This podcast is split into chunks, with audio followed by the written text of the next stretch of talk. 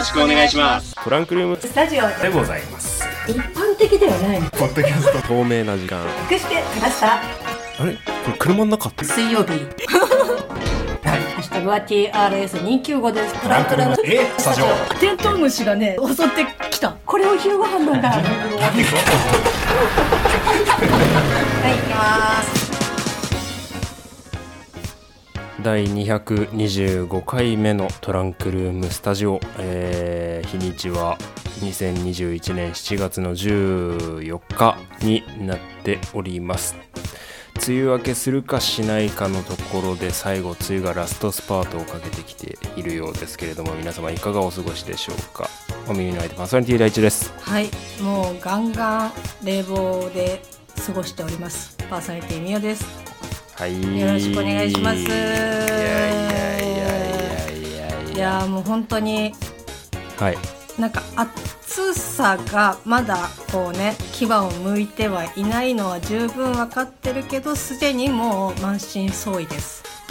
もうねなんか最近はねまたあの僕さっき言いましたけど雨雨雨っていう感じで、まあ湿気もありますしはい。でちょっとの晴れまで暑さが こうこうチャージされるというか地面が温まってまた雨が降ってむわっとしてみたいなのが続いてますね。そうなのよね、はい。この時期はさ結局なんかこう蒸し風呂状態みたいな感じになるよねそうですね。なかなかね、ううん、ストレスもたまりがちな世の中がこう1年弱続いております中でこんな感じでございますいよやーもう本当に。まあ頑張ってねうん。あの乗り切っていくしかないわけなんですけど、もうんうああれですよ。私そんなストレスをね発散するべく、まあ、最近、はい。まあ、こっそり一人で映画を見に行ったりとかしてるんですけど、うんうんうんこの間ね、まあ、あの大々だけな時間でもこうちょっとうん。ご紹介をねしてましたけど「ラン」を見に行ってきまして。ランはい、でダゲナを聞いてから、まあ、ランを、まあ、見に行ってきたんだけどうんうん。その関東で公開してる、まあ、上映してる映画館も結構まあ少なかったんだけど、まあ、なんとか池袋で見,、見てこれてうんうんうんああよかったなって思ったら、えー、と先週の、えー、と金曜日のアトロクで、まあ、ランの,、うんうんあのウィーケンドシャッフルやってまして。うんうんうん。でなんかそこでちょっと話してたのが、まあ、ちょっとツイッターにも書いたんですけどうん。その、えっと本場？要はうん。海外、その本国の方では結局そのコロナの影響で上映自体ができなくて、はいはいはいはい。Hulu が買い取って要はそのサブスク配信みたいな。ああはいはいはいはい。へえその映画館であの公開してないんだって、そもそも。うーんうん。で、まあ、今回日本がどこだっけ、まあ、どっかがあの買い取って上映してるっていう状態で、だから本当うんうん。にスクリーンで見れるのって結構、まあ、レアというか。ああはいはいはいはい。っていうことなので。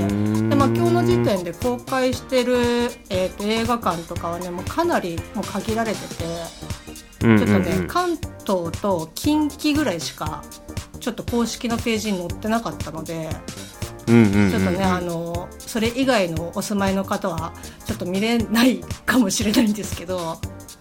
まあね今ちょっとちらっと見てみましたけど東京でも3巻しかやってないね、うんうんうん、日本橋と池袋とあとまあ埼玉とかね、まあ、千葉とかはありますけど、まあ、あとうんうん。本当にもうあとはがっつり近畿ぐらいですかね、うーん福岡が1軒あったかなもう本当そんな感じで。だからもしねはいはいはい。あの状況的にね、まあいろいろありますけど、まあ本当見て去って寄り道せず去って帰れば、まあ、いいかなっていう。うん。感じなので、うんうん。もしね。そうね。僕もちょくちょく映画館再開しあの映画館通うのを再開してみようかなと思っている今日この頃ですけど、うん。先週ゴジラコングを話してたじゃないですか、はいはい。でまあ近々トラスタでねネタバレで話せればいいねみたいな感じでもうこう言ってましたけれども映画館行ってきましたよ。お！はい。いやいや待って待って。うんまあびっくりあの喜ぶのはまだ早いよ。え？普通にブラックウィドウを見て。きました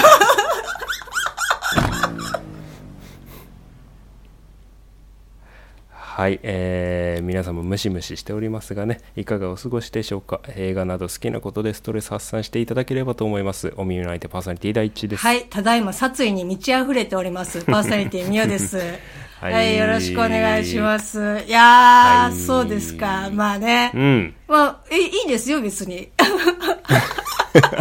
いやね、あの、本当に迷ったのね。えっと、うんうんうん7月の8日でしたっけ、公開が。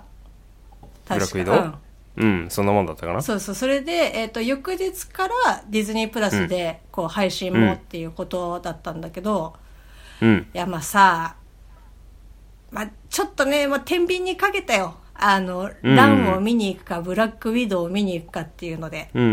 まあでも絶対さ、ブラックウィドウの方がやってるじゃん。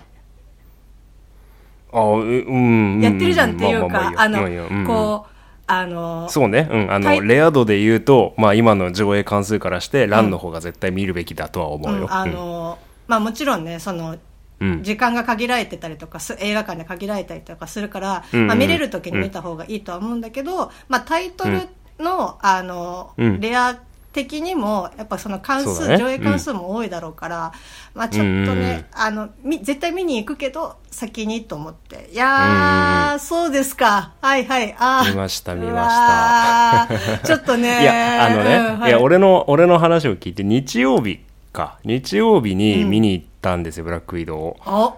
で、東宝シネマズ見に行こうと思ったらですね、うん。こう僕の近隣の東宝シネマズ、僕の住んでるところの近隣の東宝シネマズでは、ブラックウィドウがおそらくないと、え？アプリ上で調べたんですが、公開をしておらずですね、どういうこっちゃいということで、こう、えー前浜にあるですね、イクスピアリ、うん。えー複合商業施設ですけれども、まあ、ディズニーの隣ですね、えーでのシネマエクスピアリではブラックウィドウやってるということで、はい、あのそこまで行くべっていうような感じだったんだけどどうなんだろう？あのディズニーフランチャイズだからやってるっていう感じなのかな、えー。そういうちょっと確かな状況は分からんですけれどもはい。あのねまあ今はあのビデオスルーじゃないけどこう配信スルーっていうのをねいうような形もありえないこともないとは思うので、うんうん。まああの気になる方はチェックしていただければなと思うんですけれどいもで、はい。シネマエクスピアリに行ったのね。うん。で あのあーゴジラコングももちろんあったよ。その候補の中には。いやいや、いや、絶対に絶対に絶対にそれは、もう明日コング終わりますって言ったとしても、あの、ブラックウィドウを見るべきだと思 え、まあ、そうするとゴジラコング相当相当悪いみたいになっう。ちゃういやいやいや、あの、まあ、確かに、あれはスクリーンで見た方が絶対いいのは確かなんだけど、でも、やっぱブラックウィドウを見るべきだと私は思でブラックウィドウゴジラコング あともう一つ迷ってる作品があってあその3本のうちのどれかだったんですよう。お、今、だからブラックウィドウと、ブラックウィドウと先週話したゴジラとコング、うん。うん、それと100日間生きたワニ。うわ、映画がありまして。ちょうどだからそれもアトロクで言っとったよ。あの、バルトナインの話を。もうそんなことが起きてたことすら知らなかったけど、いやこれこれ見に行くべきなんじゃないかいなと思って今こそ。逆に。いや逆に、いやでも、なんかあの、割と舐めてかかってみたら、意外とっていう、なんか意見が多いみたいで。いやつうかぶっちゃけさ、うんその何が悪いって作品が悪いわけじゃないじゃん100日間生きたワニは。まあそうね。なんかこうこう、うん、根も葉もない噂で燃えちゃったんでしょ？まあちょっとそのうん火の、うんタイミング的なところで、え、うんなんか、そうだったんだっていう憶測がしやすいタイミングでは確かになんかちょっとあったけど、まあ僕も詳しいことは分かんないですけど、まあなんだかんだ言ってこう漫画的には大成功だったと思うよ、ツイッターであんだけ盛り上がってさ、だけどさ商業展開的にあんだけどん滑りするのはマジで失敗だよね。いや、あれは本当にね、だからもうタイミングだよね。こう、終わった瞬間に、こう、いろいろ発表があってっていう風になると、まあ、もちろんね、その、並行して、何か商品に出すとか映像にするって言ったらさ、もうもちろんその半年とか、もうそれぐらい前ぐらいからさ、うん。着手していかないと間に合わないわけだからさ、それはもうそれビジネスですから、もうそれはもうあれですけど、もうそれをね、バルトナインのあの、なもう本当ね、あの、クレジットカード持ってない身からしたら、マジでふざけんなっていう話なのね。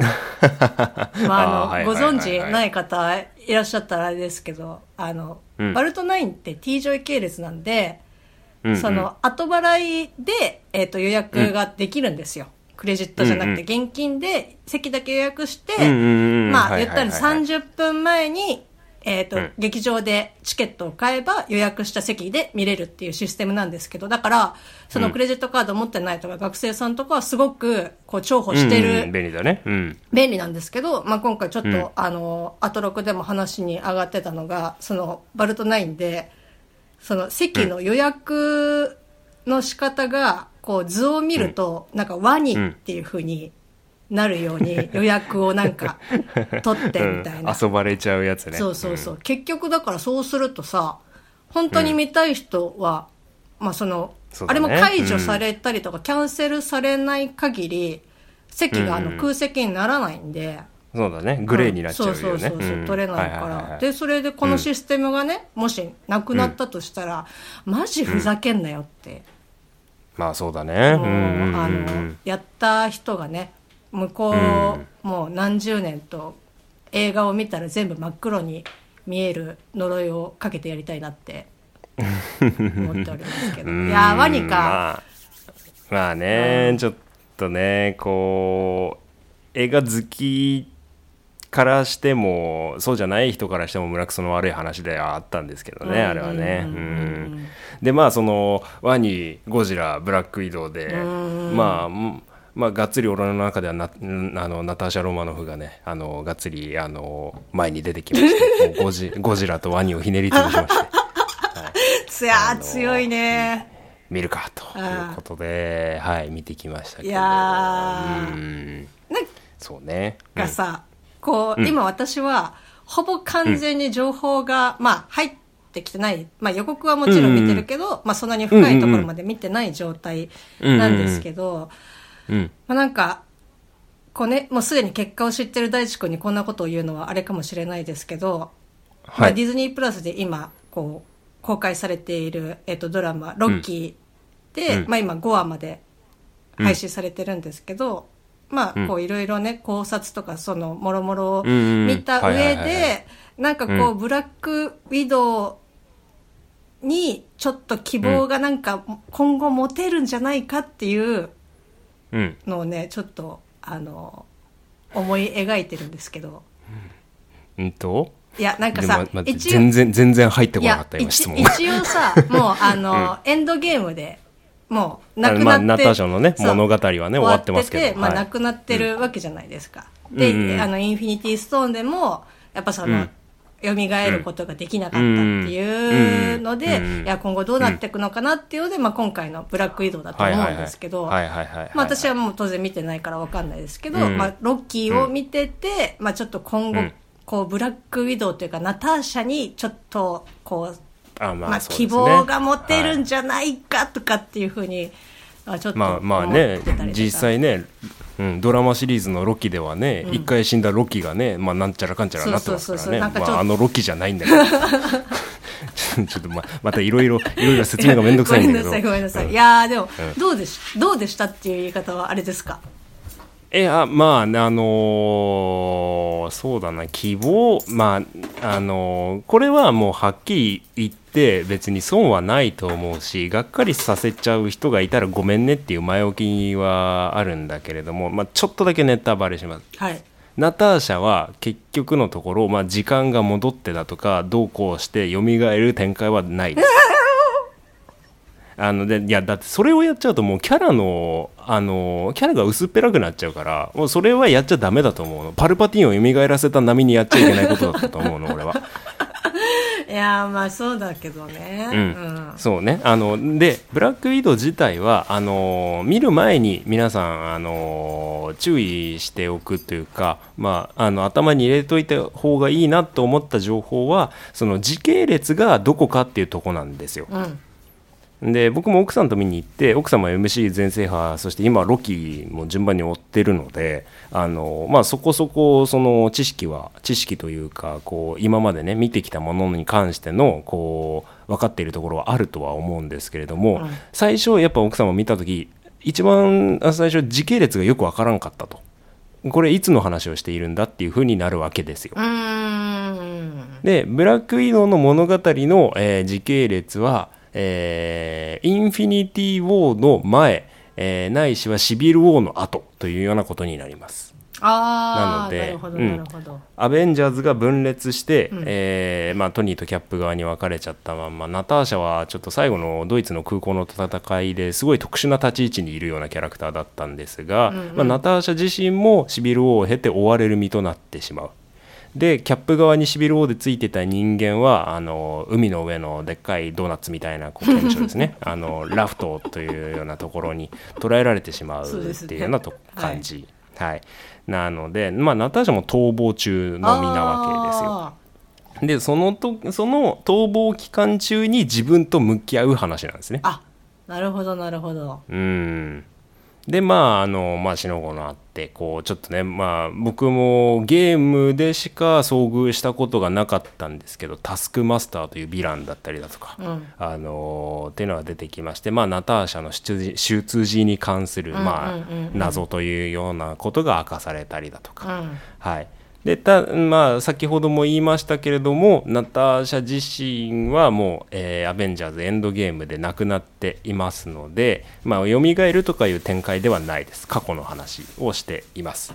でただナターシャの意思とかうん。あのーまああのー志というものは受け継がれる流れにちゃんとなってます。そしてまあアベンジャーズフェーズ4ここから映画が始まりますけれども今後えーアベンジャーズの MCU シリーズうん。か。MCU シリーズにこう期待を持たせる展開およびドラマ版への伏線というところもあしっかり入れてくるねというような感じでございました。ああ、うん。なるほどねポストクレジットシーンはねもうがっつりがっつりディズニープラスのドラマの宣伝だねもうあれは。ああ、うん。まあディズニープラスも入ってみれば楽しめるよこれもみたいな感じで もうきっちり最後入れてくるみたいな感じでした。ああ、い、やうん。ーいやちょっとなんか今現実を受け入れてる、うん、まあまああの女性一人のキャラそしてアベンジャーズのオリジナルメンバーの単体ものを今更やるのかっていう声も予告編とか上がったり制作発表された時にあったんですけど、うんうん。今だからこそやる意味あったと思うしこれでスカーレット・ヨハンソンきっちりこうねマーベルとの契約まだ残ってるのか全然わかんないですけど、うんうん。あの MCU の一つのピリオドとして区切りが打てたんじゃないかなっていうふうに思いますね。うんうんうんうん。まあでもいい終わり方だったと思う。うん。そうだよね。だってエンドゲームでさもう、うん。飛び降りて一応ね彼女は終わってるうん。わけですから、うん。うんうんまあ、そういった意味では、そのね区切りとして。そうね。うんあの最後死んで終わるんじゃなくてその前の話をやることでちょっとだけ希望が持てて終わるっていうよううんうんうなん。作りになってるんですよ、うんうんうんうん、うん、彼女はあそこで亡くなってしまって彼女自身の物語は終わったけど彼女のその志は別のところでまたうんうん。新たに生きてるんだっていうような形なので、あうんうんうん、それは良かったです。それがねまたねあの予告編でもちょっとちらっと出てきましたけど家族っていうものと密接にリンクしてるんですーよ。あこれまで彼彼女の家族であったアベンジャーズっていう場所が分裂してしまった状態で、また天外孤独の身になってしまうっていうようなところとまたそこからこう彼女自身がもがいて新たに作り上げていく、まあ、取り戻していく家族っていう関係、っていうようなところに焦点を当ててるので、うん、あれはそのなんでインフィニティ・ウォーの時にこいつらクイーンジェットあのでっかい戦闘機みたいなやつですね、うん。あのアベンジャーズの専用の戦闘機持ってたんだろうみたいなちっちゃいちっちゃい謎もきっちり詰めてくれるんで、うんうんうん。そこは良かったですね。はいいやーちょっと見に行きますわ近日ちょっとぜぜぜひぜひね、はいはお願いしたいなっていうような感じですね。いやーもう全然あれよ。ジャングルクルーズの話どうでもよくなったわ マジで。あそう予告編でそうあのマイクねあの撮る前にねジャングルクルーズの話とかしたいみたいな感じだったんですけど 予告編でジャングルクルーズ出てきましたね。いやー、うん。もう最近またねこうちょっとドゥエイン熱がね、こう再熱しまして。ま筋肉がね。やっぱ夏、はい。暑くなってくると 欲しい。去年も去年もこんくらいの時にさやってたよねなんかね。ね。エアコンの入れ替えで筋肉がすごいみたいなやってた気がする。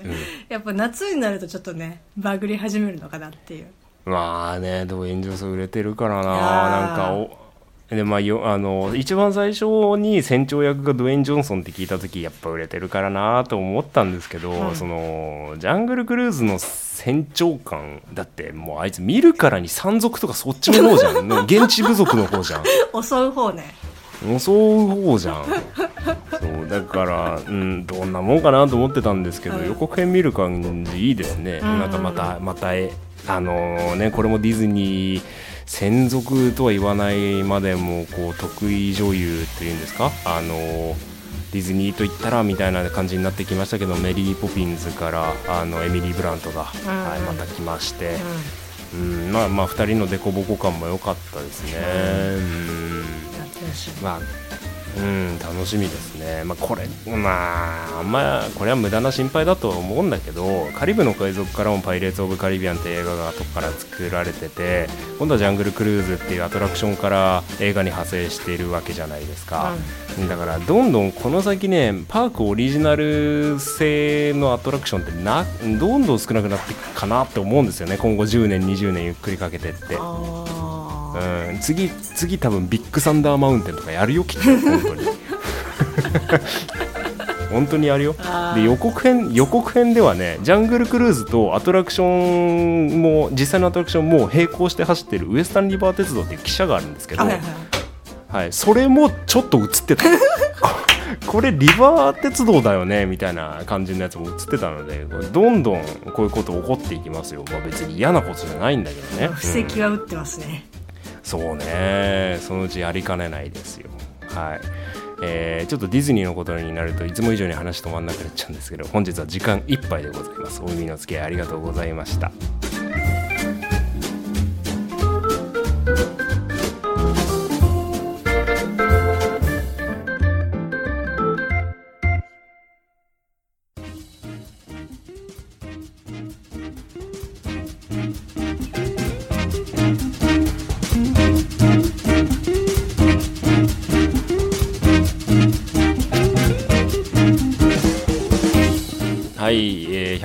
125回お付き合いいただきましてありがとうございました。ありがとうございました。いや何何今のあいや今あのちょっとアフタートークでねこう話,、はい。話せるかなって思ったことが一個ポッとあったので、あって言ってしまいましたけど、なんか今あの映画館でまあよくね、ガチャガチャ置いてあると思うんですけど、まあ、大地君が言ってるところにガチャガチャが置いてあるかどうかわかんないんだけど、はいこうまあ、鬼滅とかそういうこそ MCU とかのこうキャラクターのガチャとかがあったりとかするんだけど、うん最近ですね「あのノーモア映画泥棒の」えっとキーホルダーがガチャガチャでありまして、先日、まあ、ゴジラを見に行った際にですね回したんですけど、うん。まあ、見事、うん。あの撮る捕まる方あのカメラうんカ男、メラカメラ構造の、あうん。が、えー、と当たりましたので、おはい。あのぜひ皆さん映画に行った際はもしあれば。300円で1回回せるかな？うん。以上です。いいね。ああいつ結構ネタキャラとして扱われてるけどやってること結構な犯罪だからね。確かに。本当に。あのポップコーンとねドリンクも、うん。あのギリギリ同罪になるか否かみたいな、そうですね。ダウンロードしちゃってますからダねメです。あんなんね、はい。本当に、はい、いやうーんまあ何何コミカルにしてんだよって毎回思うんですよね あれね。でもなんか最近のはねちょっとかっこいい映像に最近パパルクールっぽいのねやってますからね。はい。